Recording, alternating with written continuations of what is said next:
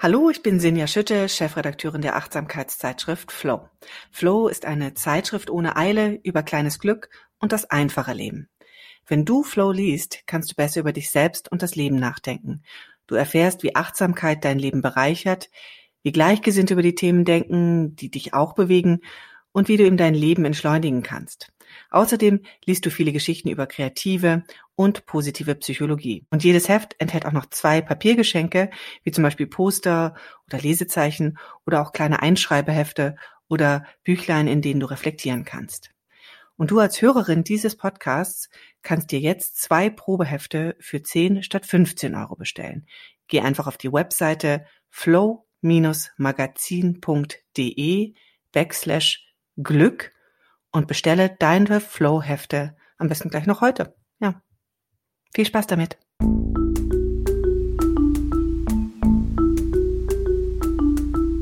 Verstehen, fühlen, glücklich sein mit Sinja Schütte und Boris Bornemann.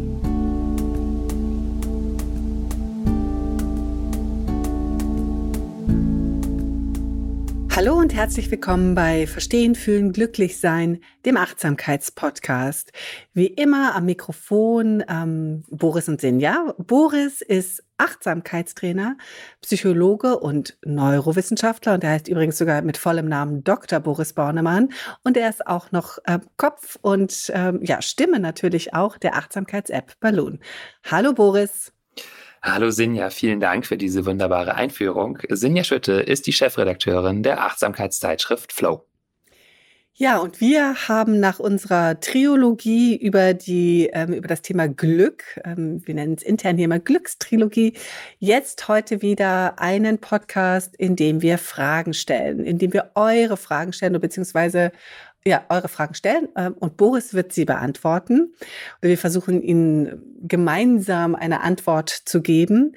Und heute haben wir uns drei besondere Fragen ausgestellt, die so ein bisschen in ein Themenfeld passen, nämlich ähm, Coaching, Traumata und Depressionen.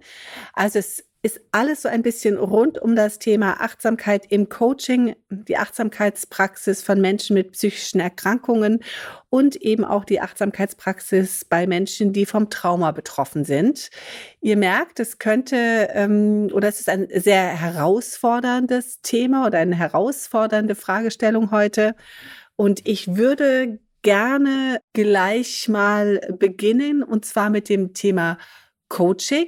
Und wir haben hier wieder eine ja, Teilnehmende gehabt oder eine Zuhörerin in dem Fall, Svetlana. Svetlana ist Yogalehrerin und studiert Psychologie.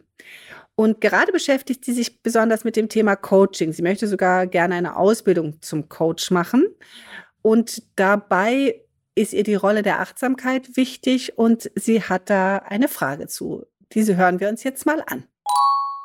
Hallo liebe Sinja und lieber Boris, hier ist Svetlana aus Freiburg. Und zwar bin ich Psychologiestudentin und Yogalehrerin und mache mir gerade Gedanken darüber, ob ich noch eine Coaching-Ausbildung machen möchte. Und da kam bei mir die Frage hoch, ja, was ihr davon haltet, von Coaching generell und ja, auch aus der wissenschaftlichen Perspektive, weil ich schon auch den Anspruch habe, eine Coaching-Ausbildung zu machen, die auch wissenschaftlich fundiert ist und gleichzeitig aber auch Themen der Achtsamkeit mit einbezieht, was sich natürlich nicht gegenseitig ausschließt. Aber ich würde mir auf jeden Fall von euch wünschen, ähm, zu hören, was ihr allgemein zu dem Thema Coaching haltet, da das ja auch momentan in aller Munde ist und ich fände es sehr interessant zu wissen, was ihr dort für Vor- und Nachteile dran seht und was für verschiedene Coaching-Ausbildungen ähm, ihr empfehlen könntet oder welche Arten des Coachings wissenschaftlich gut fundiert sind und ja, wo auch nachgewiesen ist, dass Menschen damit wirklich geholfen wird. Ja, wichtige Fragen, ähm, viele Fragen vor allem, äh, Boris. Vielleicht erstmal so ganz spontan. Wie stehst denn du so zum Thema Coaching und Coaches? Ist ja schon irgendwie ja etwas, äh, was sehr inflationär ist. Man hat so das Gefühl, sehr viele werden gerade Coach. vielleicht einmal erstmal ein spontaner Eindruck. Äh, wie findest du selber Coaches? Was hast du für Erfahrungen mit Coaches gemacht? Was habe ich selber gemacht? Ich habe selber einmal ein Coaching gemacht. Äh, ich mache ja viel Supervision bei Psychotherapeuten, auch für meine Einzelarbeit mit Menschen. Äh, das ist also eher dann therapeutisch äh, ausgerichtet und so ein Coaching bei einer Person, die sich auch Coach nannte, habe ich auch mal gemacht für fünf Stunden. Ich fand das ganz hilfreich. Und was, was sage ich da generell zu? Hm, können wir vielleicht einmal erklären, was ist das eigentlich? Aber generell ist es für, aus meiner Sicht schon eine sinnvolle Ergänzung des Angebots, das wir so in Deutschland haben, denn wir haben ja ähm, sehr, sehr wenig Psychotherapeuten, eine große Unterversorgung, aber sehr, sehr viele Menschen, die irgendwie Unterstützung brauchen, Hilfe suchen. Und da, von der Perspektive kann ich es eigentlich nur befürworten, dass es auch Menschen gibt, die jetzt nicht die komplette Psychotherapieausbildung durchlaufen, die in irgendeiner Weise mit psychologischen Angeboten unterstützend wirken können. Ja, das ist doch schon mal ein, ähm, ein erster guter Hinweis, äh, weil es hätte, würde ich sofort zustimmen. Ich habe auch das Gefühl, dass Coaches heutzutage total wichtig sind und ähm, ich bin ein großer Fan davon, dass Menschen Begleitung haben, sich mit jemandem austauschen können und ähm, jemand haben, der sie ja häufig selber nur spiegelt oder sie selber leitet, sich besser zu sortieren. Da sind wir jetzt aber auch bei dem, was ist denn eigentlich ein Coach? Kannst du das für uns mal definieren, was eigentlich als Coach verstanden wird? Ja, das ist gar nicht so leicht zu definieren. Wir können so ein bisschen mal die Historie dieses Begriffes nachvollziehen, dann kommen wir dem vielleicht ein bisschen näher. Und zwar äh, hat sich der so in den 70er, 80er Jahren in den USA herausgebildet und zwar vor allen Dingen im Business-Bereich. Da war dann so ein sprechender Begriff die Führungskraft als Coach. Und Coach, naja, ist ja das amerikanische, das englische Wort für Trainer, Sporttrainer. Und das war die Beschreibung für einen entwicklungsorientierten Führungsstil, also dass die Führungsperson auch auf ihre Mitarbeitenden so achtet, dass sie die nicht nur irgendwie funktionieren lässt, sozusagen, sondern dass die sich alle weiterentwickeln können. Und das wurde dann in den, äh, dann wurde dann im Laufe der Zeit immer mehr von der Führungskraft getrennt, also dass das dann auch separate Personen im Unternehmen gab, die sich um diese Weiterentwicklung gekümmert haben. Und in den 90er Jahren wurde der Begriff auch immer mehr von der Business-Sphäre getrennt. Also, dass es Coaches in allen möglichen Bereichen gab. Und ähm, heute kann man sagen, ist es eigentlich ein Sammelbegriff für alle möglichen psychologischen Beratungsleistungen und unterstützenden Methoden ähm, von mentalen Training zum Beispiel. Ähm, also es ist ein sehr, sehr breiter Begriff. Da gibt es auch ganz unterschiedliche Ansätze, wie die dann arbeiten. Die orientieren sich schon vielfach auch an etablierten psychotherapeutischen Verfahren, psychodynamisch, humanistisch, äh, transaktionsanalytisch, systemisch, lösungsorientiert, verhaltenstherapeutisch und so weiter. Also da gibt es unterschiedliche Vorgehensweisen. Äh, Unterschied zur Psychotherapie ist aber ganz klar, die Menschen haben keine komplette Psychotherapieausbildung durchlaufen, ähm, sind also doch in der Regel, das muss man sagen, wesentlich weniger geschult in ja, Psychologie, Psychotherapie, eben, eben insbesondere in dem Bereich, wo es wirklich pathologisch wird. Da sind die Menschen ja selten wirklich geschult, sondern eben meistens für Menschen, die sich ja in einem nicht pathologischen Bereich bewegen, also jetzt keine psychische Erkrankung haben in dem Sinne. Also pathologisch in dem Fall keine psychische Erkrankung. Ähm, das ist sozusagen der Moment, wo eigentlich der Coach durch einen ähm, Therapeuten ersetzt werden muss.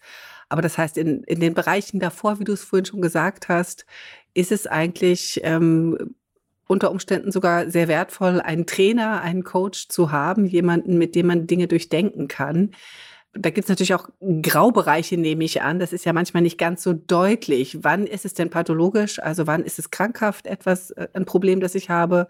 Und wann ist das ähm, vielleicht ein, ein Thema, das ich mit einem Coach gut besprechen kann? Wie kann ich denn da ähm, jetzt mal von der Seite des Nutzenden oder der Nutzenden ähm, ähm, vorgehen? Woher weiß ich, wen ich am besten anspreche? Den Coach oder den Therapeuten? Ja, es ist manchmal nicht ganz so leicht zu unterscheiden, ganz grob, wenn es starkes seelisches Leid ist, wenn ich niedergeschlagen bin über äh, ja, längeren Zeitraum als zwei Wochen, sehr antriebslos bin oder doch unter starken Angstzuständen leide zum Beispiel oder solche Merkmale wie Flashbacks oder sowas habe. Also solche Symptome, dann ist es sicher eine Psychotherapie, die angezeigt ist. Und im Zweifelsfall wird der Coach oder die Coach das auch erkennen dann und würde dich eher an Psychotherapeuten verweisen. Ähm, also kann das auch ruhig erstmal mit dem Coach besprechen. Das wäre vielleicht ein gutes Erstgespräch, wenn man so mal die eigene Situation schildert, zu fragen, glaubst du eigentlich, du kannst mir da helfen oder äh, ist da eher eine Psychotherapie angezeigt?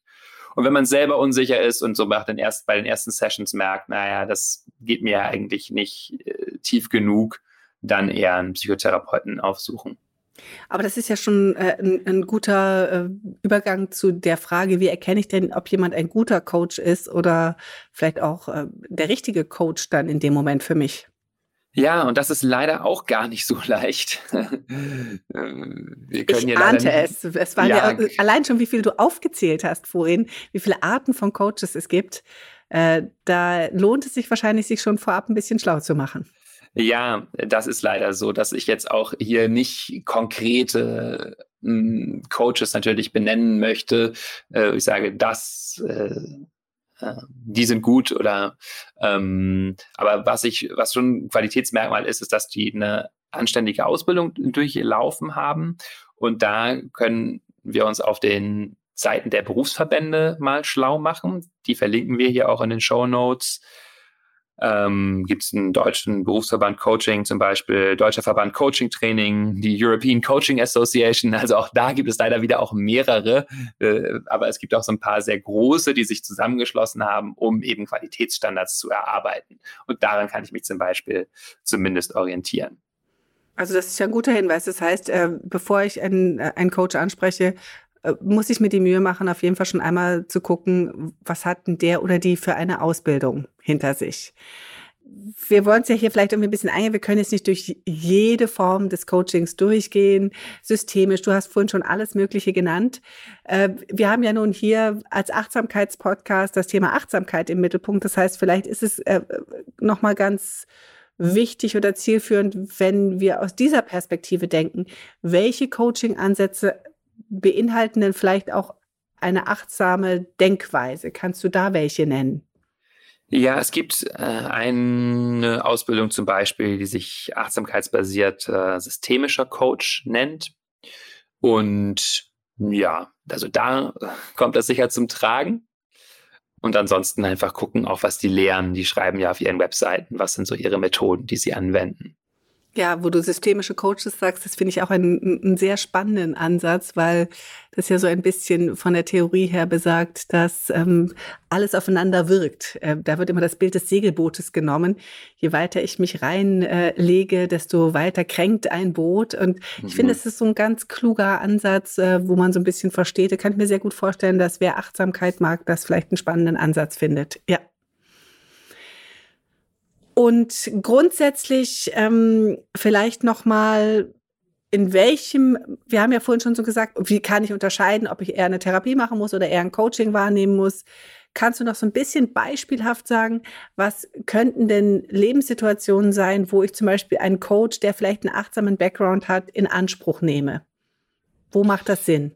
Ja, also auf jeden Fall bei so Berufsorientierungsfragen. Das ist eigentlich der Haupteinsatzpunkt, würde ich sagen.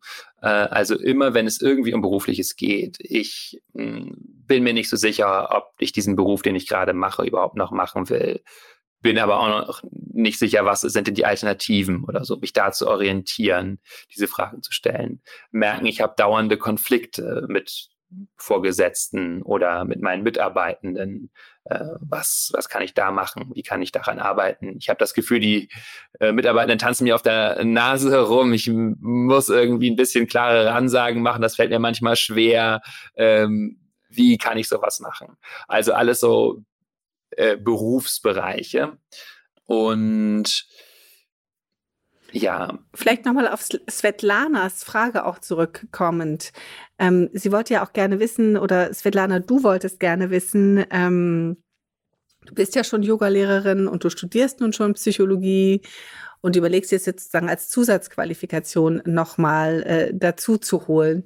Boris, aus deiner Erfahrung auch als Achtsamkeitstrainer, du bist ja nun auch Psychologe, ist das denn eine wertvolle Zusatzausbildung ähm, für jemanden, der sich als Yogalehrerin oder vielleicht später im Bereich Psychologie ähm, ja, arbeiten möchte? Ist das nochmal eine gute Ergänzung? Und wenn ja, warum?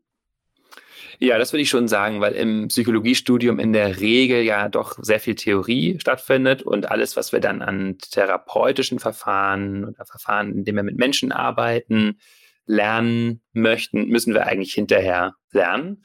Und da kann Coach eine sinnvolle Zusatzausbildung sein. Ähm, vielleicht auch nochmal auf Svetlanas Frage einzugehen, auf die ich mich ja gefreut habe, ist das überhaupt wissenschaftlich fundiert? Ähm, da können wir generell sagen, ja, da gibt es zwei Meta-Analysen zum Beispiel, die wir hier verlinken werden, dass sich Coaching ganz generell gesprochen sind sehr viele unterschiedliche Verfahren auf unsere Fähigkeit auswirken können, besser oder eine bessere Leistung zu bringen, Fähigkeiten sich verbessern, Wohlergehen, Zufriedenheit sich verbessern, die Einstellung zur Arbeit äh, sich verbessern, dass Menschen eher lernen, sich so ein bisschen zielorientiert selbst zu regulieren. Also das sind so Bereiche, wo die Studien zu zeigen, das funktioniert.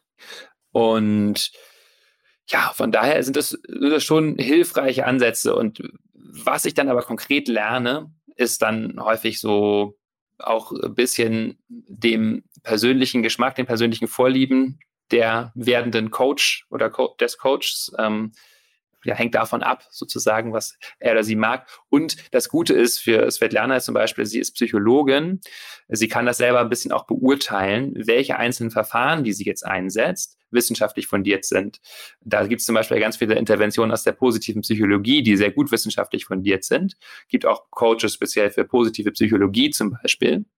Und ähm, da kann sie dann bei den einzelnen Verfahren sehen, gibt es da eine wissenschaftliche Grundlage. Und das kann sie sich mit der wissenschaftlichen Kenntnis, die sie als Psychologin hat, dann auch selber ganz gut draufziehen, sozusagen selber ganz gut beurteilen, welche, äh, welche Verfahren, die sie einsetzt, sinnvoll sind. Also ich nehme mit, ähm, Coaching ist durchaus was Wissenschaftliches, wenn man die richtige Coaching-Ausbildung wählt. Es ist eine, eine gute Ergänzung, weil es eine praktische Ergänzung auch ist zum Thema Psychologie und ähm, zu Yoga eben auch nochmal, sage ich mal, erweiterte Ergänzung. Und ähm, ich glaube, wir beide sind ganz ähm, überzeugte Coach-Fans. Ähm, äh, das ist jetzt übertrieben, aber wir finden immer wieder, dass es ähm, ja ein, eine, eine gute Möglichkeit ist, sich selbst zu reflektieren und sich begleiten zu lassen in schwierigen beruflichen oder auch privaten Situationen. Ja, möchtest du was teilen davon noch, äh, Senja? Wann hast du eine positive Coaching-Erfahrung gemacht? Ich mache permanent positive. Also Coaching ist wirklich was, was mich ähm, begleitet ein Leben lang oder äh, ein Berufsleben lang schon, kann ich sagen. Und ähm, ich bin auch immer wieder davon überzeugt, dass sie im Team einen weiterbringt. Jeder, der eine Entwicklung macht in einem Team, sei es mehr Verantwortung zu übernehmen oder Personalverantwortung zu übernehmen, das ist einfach sehr hilfreich, sich mit jemandem auszutauschen, jemanden zu haben, der ähm, einen spiegelt, der einem sagt, wie das, was man selber sagt, wie man agiert, wie man handelt, ähm, wie das wirkt äh, und einem einfach den, die Perspekt den Perspektivwechsel ermöglicht. Und das sind Coaches. Ob es nun der Perspektivwechsel ist, dass ich selber auf meine Situation, meine eigene Entwicklung gucke oder auch das ist, dass ich ein, ein Thema, ein Problem in einem Team lösen möchte. Ich finde Coaching da wirklich immer sehr, sehr wertvoll. Mhm. Und in meinem also Umfeld ist es auch wirklich so, dass gerade ich den jungen Kolleginnen auch immer ähm, empfehle und versuche, sie zu begleiten in Coachings hinein, wo sie auch die Gelegenheit haben, ähm, sich selbst als Mensch besser kennenzulernen, als Person kennenzulernen und als ähm, in einer in einem beruflichen Umfeld agierender Mensch, als Kollegin kennenzulernen sozusagen, weil das einem doch enorm hilft, ähm, wenn man in einem Team arbeitet, Verantwortung übernimmt, sich selbst klar zu sein, was will ich eigentlich und was will ich nicht, das ist, das ist toll. Also insofern mhm. großer Coaching-Fan und ähm, ja, Super, sehr schön. Danke, Sinja, nochmal für diese Lanze, die du hier fürs Coaching gebrochen hast. Das war wahrscheinlich nochmal überzeugender als das, was ich gesagt habe. Und ähm, eine Sache möchte ich vielleicht noch ergänzen zu Svetlanas Frage, nämlich wenn du dich dafür Achtsamkeitsvermittlung interessierst, dann würde ich dir schon vorschlagen, eine MBSR-Lehrerausbildung zu machen. Darüber haben wir häufiger ja schon geredet. Mindfulness-Based Stress Reduction. Das ist einfach das am besten untersuchte, am besten untersuchte Verfahren zur Vermittlung säkularer Achtsamkeitspraxis und mh, hm, dauert natürlich auch nochmal anderthalb Jahre so eine Ausbildung, berufsbegleitend. Aber äh, ja, wenn wir also da wirklich lehrend tätig sein wollen, dann ist das aus meiner Sicht äh, die beste Ausbildung, die man machen kann. Ja. Gut, dann würde ich sagen, haben wir eigentlich das Thema Coaching sehr umfassend einmal hier betrachtet. Und ich würde gerne den Schritt weitergehen. Ähm, und äh, das, äh, das Thema heute oder die Fragen heute werden quasi immer ernster. Jetzt geht es um psychische Erkrankungen. Und zwar beschäftigt sich unsere Hörerin Elisabeth mit dem Thema psychische Erkrankungen und Achtsamkeit und hat eine Frage dazu. Hallo lieber Boris, hallo liebe Sinja. Ich habe eine Frage mitgebracht. Und zwar, wie wirkt sich regelmäßiges Meditieren auf die mentale Gesundheit von Menschen mit psychischen Erkrankungen wie beispielsweise einer Depression aus? Ja, erstmal vielen Dank, Elisabeth, für die Frage. Ähm, das ist natürlich eine wichtige und eine große Frage. Kann Achtsamkeit, kann Meditation psychisch Erkrankten helfen, Boris? Die Antwort ist kurz ja. Äh, wir verlinken natürlich wieder einige Studien hier, vor allen Dingen einige Meta-Analysen in den Show Notes, also Studien über diverse andere Studien, die sich diese Frage gestellt haben. Und da gibt es zum Beispiel äh, sehr gute und klare Hinweise darauf, dass achtsamkeitsbasierte Verfahren hilfreich sein können bei Angststörungen, bei Depressionen, bei Süchten ganz stark auch, bei Schmerz und bei PTBS, also posttraumatischer Belastungsstörung. Äh, da verlinken wir, wie gesagt, spezielle Studien. Das kann als sehr gut abgesichert gelten, dass ja, Achtsamkeit hier einfach unterstützend hilfreich ist. Immer begleitend natürlich auch zu anderen therapeutischen Maßnahmen. Was konkret, äh, Achtsamkeit ist ja jetzt sehr relativ, kann ja alles und fast nichts sein. Was genau sind denn die Übungen, die ich nutzen kann oder vielleicht auch nutzen muss, um dann da wirklich einen, ähm, einen therapeutischen Effekt zu haben bei den von dir eben gerade genannten äh, psychischen Erkrankungen? Ja, du hast recht, Achtsamkeit wird ja sehr inflationär und in sehr unterschiedlichen Bedeutungen verwendet. Ich will jetzt aber doch mal ganz streng sein. Zielstrebig auf den Begriff von Achtsamkeit zurückkommen, wie er doch eigentlich gemeint ist in ja, sowohl in dem, im Buddhismus als auch in den äh, therapeutischen Verfahren, wo er angewendet wird. Und da bezeichnet Achtsamkeit, ich sage ja immer gerne, Geistes- und Herzensgegenwart. Also eine Gegenwärtigkeit, ein nicht wertendes Gewahrsein dessen, was jetzt im Augenblick passiert. Das ist ganz entscheidend, nicht wertend, sondern einfach erstmal spürend, fühlend, wahrnehmend. Und das bringt uns in eine Präsenz, wenn wir zum Beispiel den Körper spüren, also diese klassischen Übungen wie Bodyscan oder den Atem spüren, vielleicht sogar besonders am Bauchraum den Atem spüren, so eine Art Erdung im Körper im gegenwärtigen Moment erzeugen. Und dadurch können wir die Impulse, die in uns entstehen und die Gedanken stärker als das wahrnehmen, was sie sind, nämlich als so Ströme von Energie, die uns quasi aus dem gegenwärtigen Moment wegführen. Also bei Angst ist das dann ja zum Beispiel in die Zukunft, oh, das und das könnte passieren und so. Und dann verlieren wir uns in diesen Gedanken und bemerken nicht mehr, ah ja, jetzt bin ich aber eigentlich gerade sicher. Ich sitze hier und atme und das ist jetzt nur ein Gedanke, der jetzt gerade da ist. Bei Süchten natürlich auch ganz stark dieses Moment von Erdung, von mit dem anschwellenden Suchtdruck sein, von Moment zu Moment den zu spüren, zu fühlen, zu beobachten im Körper, ohne zu reagieren. Diese Nicht-Reaktivität, die von die Achtsamkeit ja auch kennzeichnet. Das ist alles äh, ganz hilfreich. Und insofern zu der Frage, die du da jetzt eben genannt hast, wer, ja, oder die du gestellt hast, was, was hilft, schon die grundlegenden Achtsamkeitsübungen, Verankerung im Körper, im gegenwärtigen Moment.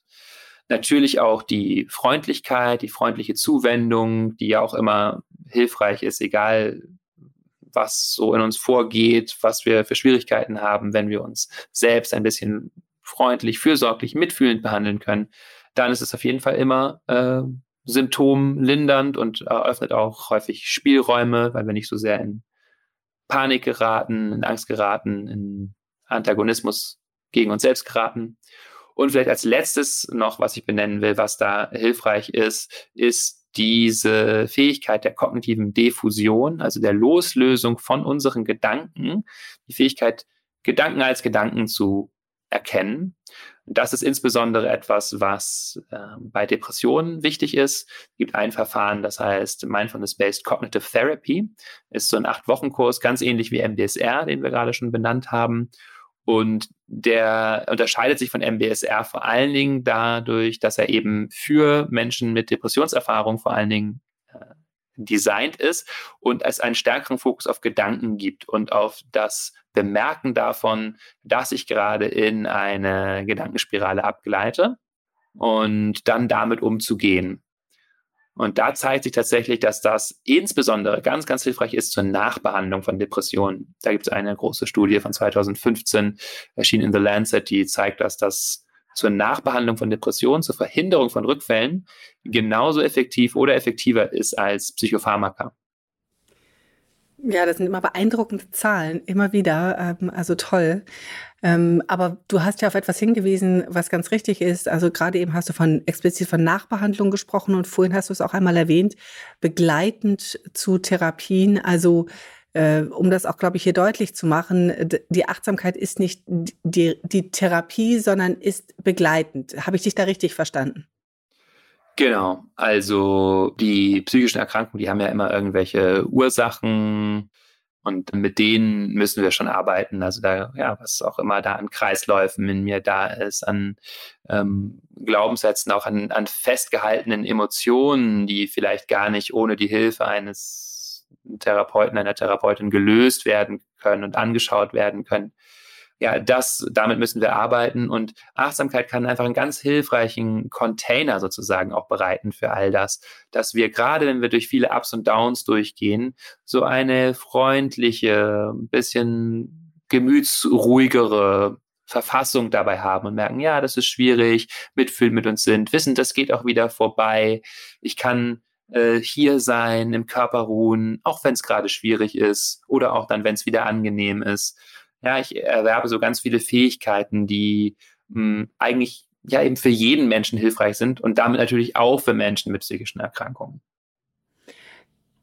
Kannst du so ein bisschen sagen, also wenn du jetzt sagst, in so einer Behandlung von psychischen Erkrankungen, welche Rolle spielt da die, sag ich mal, klassische Therapie, die Psychotherapie und welche Rolle spielt da die Achtsamkeit? Ja, ähm, wie eben so ein bisschen skizziert, ist das äh, häufig so, dass es die klassischen Verfahren gibt. Da wird dann mit Gedanken gearbeitet, äh, hinterfragen, aufarbeiten von Kindheitsthemen. Das ist sozusagen das klassische therapeutische Handwerk. Äh, und äh, die Achtsamkeit, die vielleicht auch Mitgefühl, Selbstmitgefühlspraxis so begleitend. Es gibt durchaus aber auch Verfahren, wo das schon stärker miteinander integriert ist, zum Beispiel in der dialektisch-behavioralen Therapie, äh, die vor allen Dingen für Borderline-Patientinnen zum Einsatz kommt. Da wird dann äh, auch als Teil der therapeutischen Sitzung meditiert. Da kann das eine wichtige Rolle spielen, um in Kontakt zu kommen mit sich und ganz entscheidend auch, äh, wo Achtsamkeit einen ganz wichtigen äh, Stellenwert hat, ist in der Acceptance and Commitment Therapy, über die wir hier auch schon häufiger mal geredet haben, ACT abgekürzt. Da geht es also darum, sich zu committen, also sich zu bekennen zu gewissen Zielen und Werten und so weiter und gleichzeitig Akzeptanz zu üben dafür, dass wir eben Dinge nicht beeinflussen können, dass da Gedanken und Gefühle entstehen, die manchmal belastend sein können und so weiter. Und dieser Acceptance-Teil, der ist quasi auch zu übersetzen mit Achtsamkeit. Okay, also es gibt in den unterschiedlichen Therapien spielt es immer eine unterschiedliche Rolle, die Achtsamkeit. Insofern erstmal, glaube ich, ganz gut abgeschlossen, wie Achtsamkeit und psychische Erkrankungen zusammenspielen. Du hast es gerade schon in den Antworten auch teilweise angesprochen, dass es natürlich dann auch ähm, zum Teil tiefere psychische Erkrankungen gibt, die deutlich mehr Behandlung benötigen als Achtsamkeitstraining.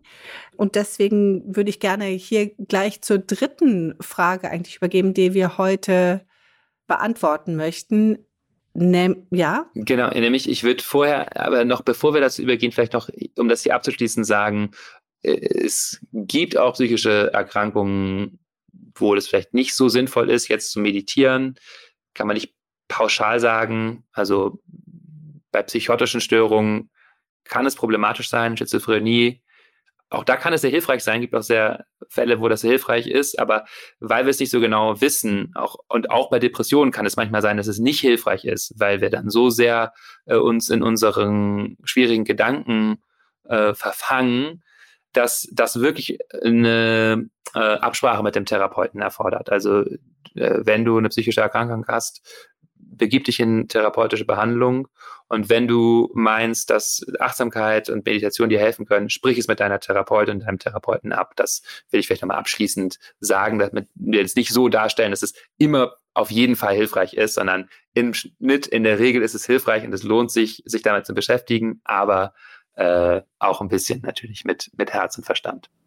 Ja, ganz, ganz wichtiger Punkt. Danke, Boris, dass du das nochmal angesprochen hast, weil ich finde, das darf man hier auf gar keinen Fall vergessen, wenn wir uns jetzt sozusagen in Krankheitsbilder hineinwagen, dass das eben auch äh, ja schon sagt, also äh, psychische Erkrankungen brauchen dann doch auf jeden Fall auch einen Experten, der das begleitet. Und insofern super wichtiger Hinweis. Danke, Boris, dafür. Also auch bevor wir jetzt in das nächste, noch tiefer greifende Thema gehen, was nämlich das Thema Traumata und Achtsamkeit ist, ähm, uns hat mich eine dritte Nachricht erreicht von Petra.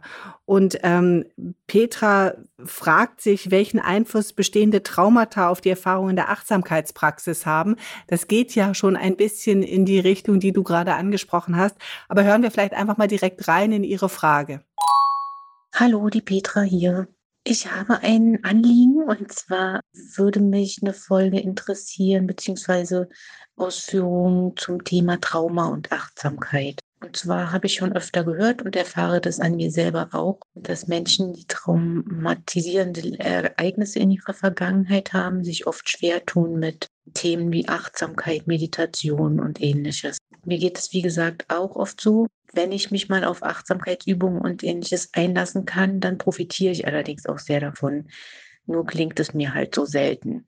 Auch mit viel Üben gelingt es mir selten. Deswegen würde mich interessieren, ob ihr vielleicht was machen könntet zu den Hintergründen dafür und vielleicht auch ganz konkrete Tipps habt, wie man sich dem Thema Achtsamkeit trotz Trauma nähern könnte und vielleicht langfristig sich doch darauf einlassen kann. Ja, danke erstmal, Petra, für deine Offenheit. Ähm, das ist eine sehr gute Frage. Ähm, ich würde gerne, Boris, so erstmal mit dir einsteigen hier und mit dir gemeinsam klären, woher weiß ich denn, ob ich vielleicht oder ob ich Trauma betroffen bin, mhm. wenn ich es noch nicht diagnostiziert bekommen habe? Ja, vielleicht klären wir vorweg nochmal, was ein Trauma ist. Dann kann man sich daran so ein bisschen einordnen. Ähm, also äh, Trauma kommt vom Begriff Verletzung oder Wunde, ein griechisches Wort.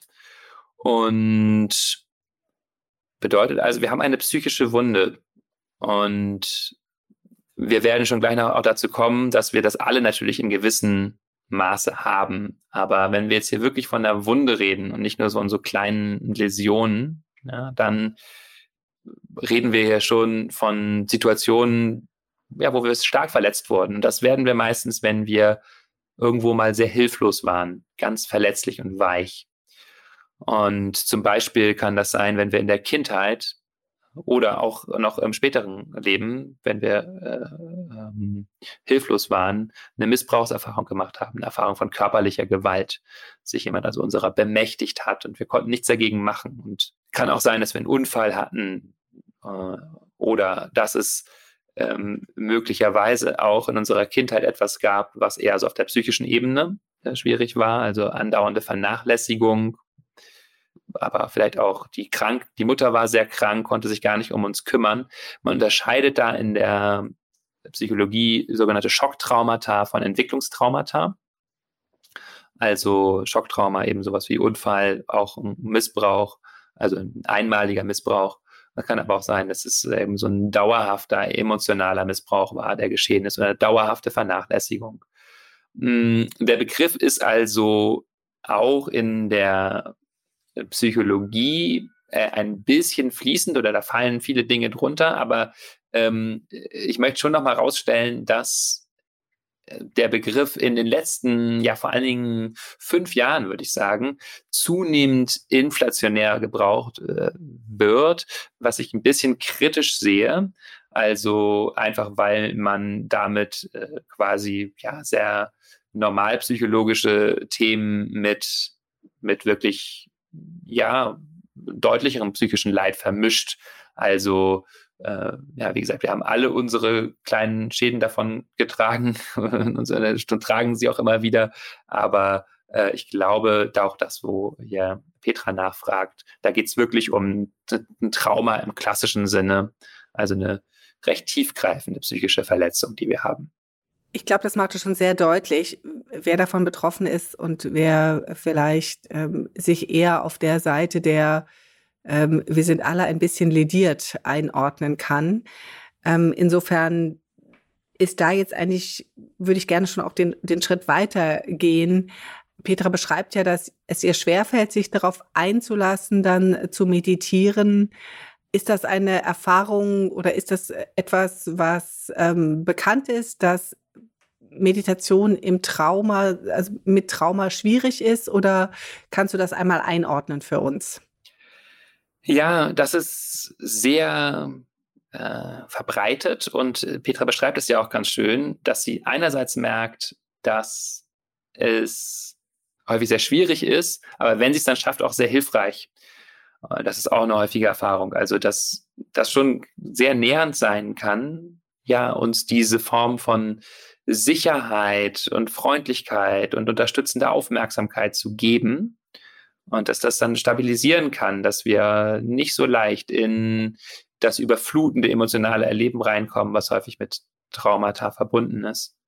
Und gleichzeitig müssen wir uns ganz vorsichtig rantasten. Und es ist ganz normal, dass wir, wenn wir ein Trauma haben, davor zurückschrecken, uns jetzt einfach mal in der Stille hinzusetzen und, und uns reinzuhören, weil wir wissen, wenn wir das machen, dann kommen da ganz viele schwierige Gefühle hoch, die wir in dem Moment nicht halten können. Und dann ist es auch nicht unbedingt hilfreich, sich so hinzusetzen oder meistens ist es dann sogar nicht hilfreich. Das heißt, es ist auch ganz wichtig, diesen Widerstand zu ehren. Also den wirklich als eine ganz große Intelligenz zu sehen. So wie wenn wir eine körperliche Wunde haben, wir ja auch merken, uh, wenn ich da in die Nähe komme oder wenn da was gegenkommt, dann zucke ich zurück, dann gibt es Schmerz, dann äh, will ich das eher nicht. Das wird auch so sein, wenn ich da jetzt versuche, eine Salbe aufzutragen oder irgendwelche hilfreichen Operationen dran zu machen. Das heißt, wir müssen uns so klar machen, ähm, ja, dass, dass es da eine große Intelligenz auch gibt, ähm, die uns ähm, davor abhält, uns zu überfluten. Und gleichzeitig auch, dass es dass so, so ein bisschen unangenehmes Erleben natürlich auch normal ist dabei. Ja, also wenn wir beginnen, uns uns selber zuzuwenden und zu uns selber gehört dann eben auch das, das schwierige und traumageprägte emotionale Erleben. Ja, aber das ist natürlich ein, ein, ein, finde ich, sehr wertvoller Hinweis. Also auch diesen Widerstand zu ehren, wie du es gerade gesagt hast. Also das ist äh, der Körper hat da ja häufig äh, einen guten Grund oder die Seele hat einen guten Grund, ja. Widerstand zu leisten und das auch ernst zu nehmen. Das äh, ist ja vielleicht hier schon eine sehr wertvolle Art, ähm, erstens zu wissen, das hat Sinn und zweitens ähm, auch sicherlich fast schon eine Handlungsanweisung, da durchaus drauf zu hören. Gibt es denn neben dem, der Tatsache darauf auch zu hören und dem vielleicht auch nachzugeben, eine Möglichkeit, zu üben oder äh, eine Methode, wie man ja, ich wollte gerade fast sagen, sich selbst auszutricksen, aber es geht ja gar nicht um das sich selbst auszutricksen, sondern eigentlich um dieses von Petra ja auch beschriebene gute Gefühl, das man erreichen möchte, damit ich eben das Meditieren für mich nutzen kann. Hast du da vielleicht Ideen oder sogar Vorschläge, wie man das machen könnte, sozusagen, wie könnte man es formulieren, Rücksicht zu nehmen, mit Rücksicht auf Trauma trotzdem mhm. Zu meditieren? Ja, also erstmal möchte ich auch ein Buch empfehlen von einem Menschen, der sich damit viel beschäftigt hat, was sich sicher lohnt zu lesen, wenn man damit zu tun hat. Das ist von David Treleaven, Trauma Sensitive Mindfulness. Uh, Practices for Safe and Transformative Healing. Ich glaube, das gibt es möglicherweise mittlerweile auch auf Deutsch, also traumasensitive Achtsamkeit ähm, heißt das. Und ja, was, was können wir da machen? Also, wie können wir uns dem annähern? Wichtig, nochmal wiederholt, dieses Ehren des Widerstandes, dass ich das ernst nehme, dass ich gar nicht so tief da jetzt reingehen möchte und mich dann auch eben so langsam anzunähern. Und zwar, mh, hm, indem ich mir vor allen Dingen erstmal unterstützende Bedingungen schaffe, also Umgebungen, die mir gut tun, zum Beispiel mit anderen Menschen zusammen auch zu meditieren, in Kursen, auch im Beisein einer qualifizierten Leitung, die mir Fragen beantworten kann, die mich vielleicht auch auffangen kann.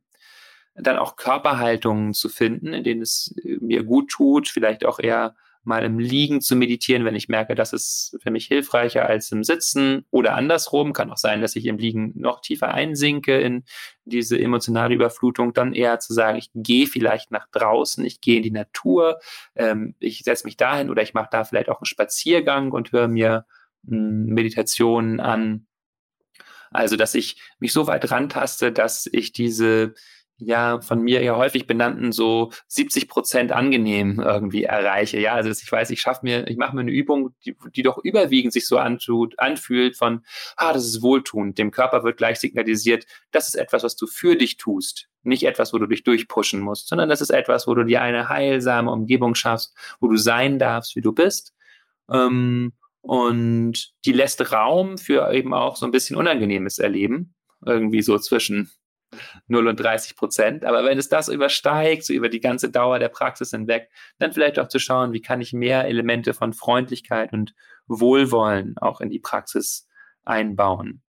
Und das kann eben ja auch sein durch Selbstmitgefühlspraktiken, also eben so eine mehr Freundlichkeitspraktiken.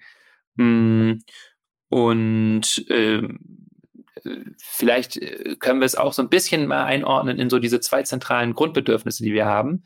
Da geht es zum einen um Verbundenheit, das ist ja ein zentrales Bedürfnis von uns, also dass wir uns eine Umgebung schaffen, wie eben benannt, die fürsorglich ist, in der ich mich wohlfühle, in der ich mich verbunden fühle mit, mit mir selbst, mit anderen Menschen, mit der Natur. Und das andere zentrale Grundbedürfnis, das wir haben, ist Autonomie. Und das ist auch ganz wichtig zu achten, äh, dass ich weiß, ich habe jederzeit die Möglichkeit, diese Übung abzubrechen. Ich mache das alles selbstbestimmt. Also, dass ich mir wirklich ganz klar sage, ich muss jetzt nicht mich durch irgendwas durchbeißen. Das ist für uns alle gut bei solchen Übungen. Aber das ist insbesondere bei traumatisierten Menschen wichtig, weil die Erfahrung des Traumas deswegen häufig so schlimm ist, weil wir so hilflos und ausgeliefert waren in der Situation.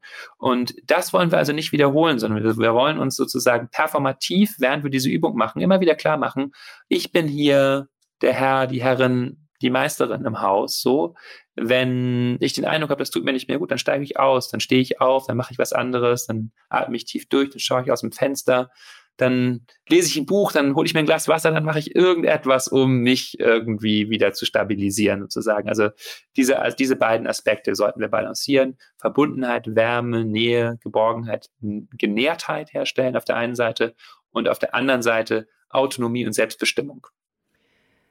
Das ist ja genau das, was wahrscheinlich, wenn wir Petra jetzt fragen könnten, sie sagen würde, äh, ist das, was äh, ihr dann auch gut tut bei der Achtsamkeitspraxis. Insofern vielen Dank für deine, deine Ausführungen da, die uns, glaube ich, ganz gut klar gemacht haben, wo dann, ähm, was wir bei, ja, sag ich mal, Achtsamkeit und Trauma eher vermeiden sollten, beziehungsweise wo wir auf uns hören sollten, wenn wir einen Widerstand haben, Aber was wir dann eben auch nutzen können, sind all die positiven Aspekte, die ähm, ja das Selbstmitgefühl, was du eben gerade besch äh, beschrieben hast, dass es da einfach ähm, wirklich auch wohltuend sein kann. Und was ich auch sehr eine schöne Idee finde, ist dieses sich wirklich auch genau zu überlegen, in welcher Lage man das macht oder ob man vielleicht rausgeht, geht dabei, um äh, nicht diese Stille vielleicht ähm, ja zu stark zu befördern. Das könnte ja dann auch äh, gerade im Bereich Trauma schwierig sein.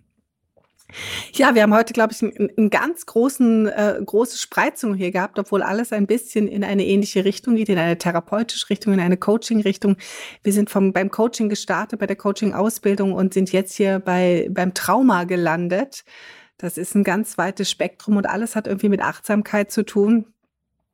Alles auf seine Art und Weise in dieser großen, weiten äh, Therapielandschaft, sage ich jetzt mal. Wir hoffen, dass ihr ein bisschen was mitnehmen konntet heute in diesem Ritt durch die Therapielandschaft. Wir freuen uns immer sehr, wenn ihr uns wieder natürlich Rückmeldung gebt und ähm, da, das könnt ihr auf die unterschiedlichste Art und Weise tun, wollen wir euch an dieser Stelle gerne nochmal sagen. Also zum einen könnt ihr uns natürlich hier ähm, über WhatsApp Sprachnachrichten schicken. Ihr könnt uns ähm, die WhatsApp-Nummer, äh, die wiederhole ich jetzt einfach auch mal, das ist die 0178 203 9465. Die sind, äh, ist aber auch nochmal in den Show Notes zu sehen. Und ihr könnt uns natürlich auch sehr, sehr gerne einfach eine E-Mail schreiben unter podcast.balloonapp.de. Das geht auch. Wer uns also keine Sprachnachricht schicken will, kann auch einfach schreiben und wir lesen das dann vor. Wichtig ist nur, schreibt uns. Wir würden gerne mehr von euch hören. Also lasst uns wissen, was für Fragen ihr habt und ähm, was ihr gerne von uns wissen möchtet oder ja, welches Thema wir vielleicht hier auch bearbeiten können oder sollen. Ja, und ansonsten wird es in der nächsten Folge wieder um ein Schwerpunktthema gehen, ähm, das wir noch aussuchen werden, damit ihr dann wieder tiefer einsteigen könnt in ein Thema. Ähm, und wir freuen uns drauf, wenn ihr uns auch dann zuhört. Vielen Dank erstmal, dass ihr uns jetzt zugehört habt. Und ähm, natürlich freuen wir uns auch über eure Sternchen in den unterschiedlichen Podcast-Apps, wo ihr uns auch immer bekommt oder hört. Ähm, ja, damit uns viele andere auch noch finden können. Das war's von Verstehen, Fühlen, Glücklichsein. Boris, habe ich was vergessen? Möchtest du noch was Abschließendes sagen? Schickt uns gerne eure Sprachnachrichten. Darüber freuen wir uns am meisten an die Telefonnummer in den Show Notes. Aber wie gesagt, alle anderen Wege sind auch möglich. Und ähm, ja, ansonsten allen Menschen, die mit den Themen, über die wir hier gesprochen haben, den letzten beiden vor allen Dingen zu tun haben, alles Gute. Dem schließe ich mich an. Alles Gute und vielen Dank, dass ihr zugehört habt und bis bald. Tschüss, tschüss. Tschüss. Das war Verstehen, Fühlen, Glücklich Sein, der Achtsamkeitspodcast.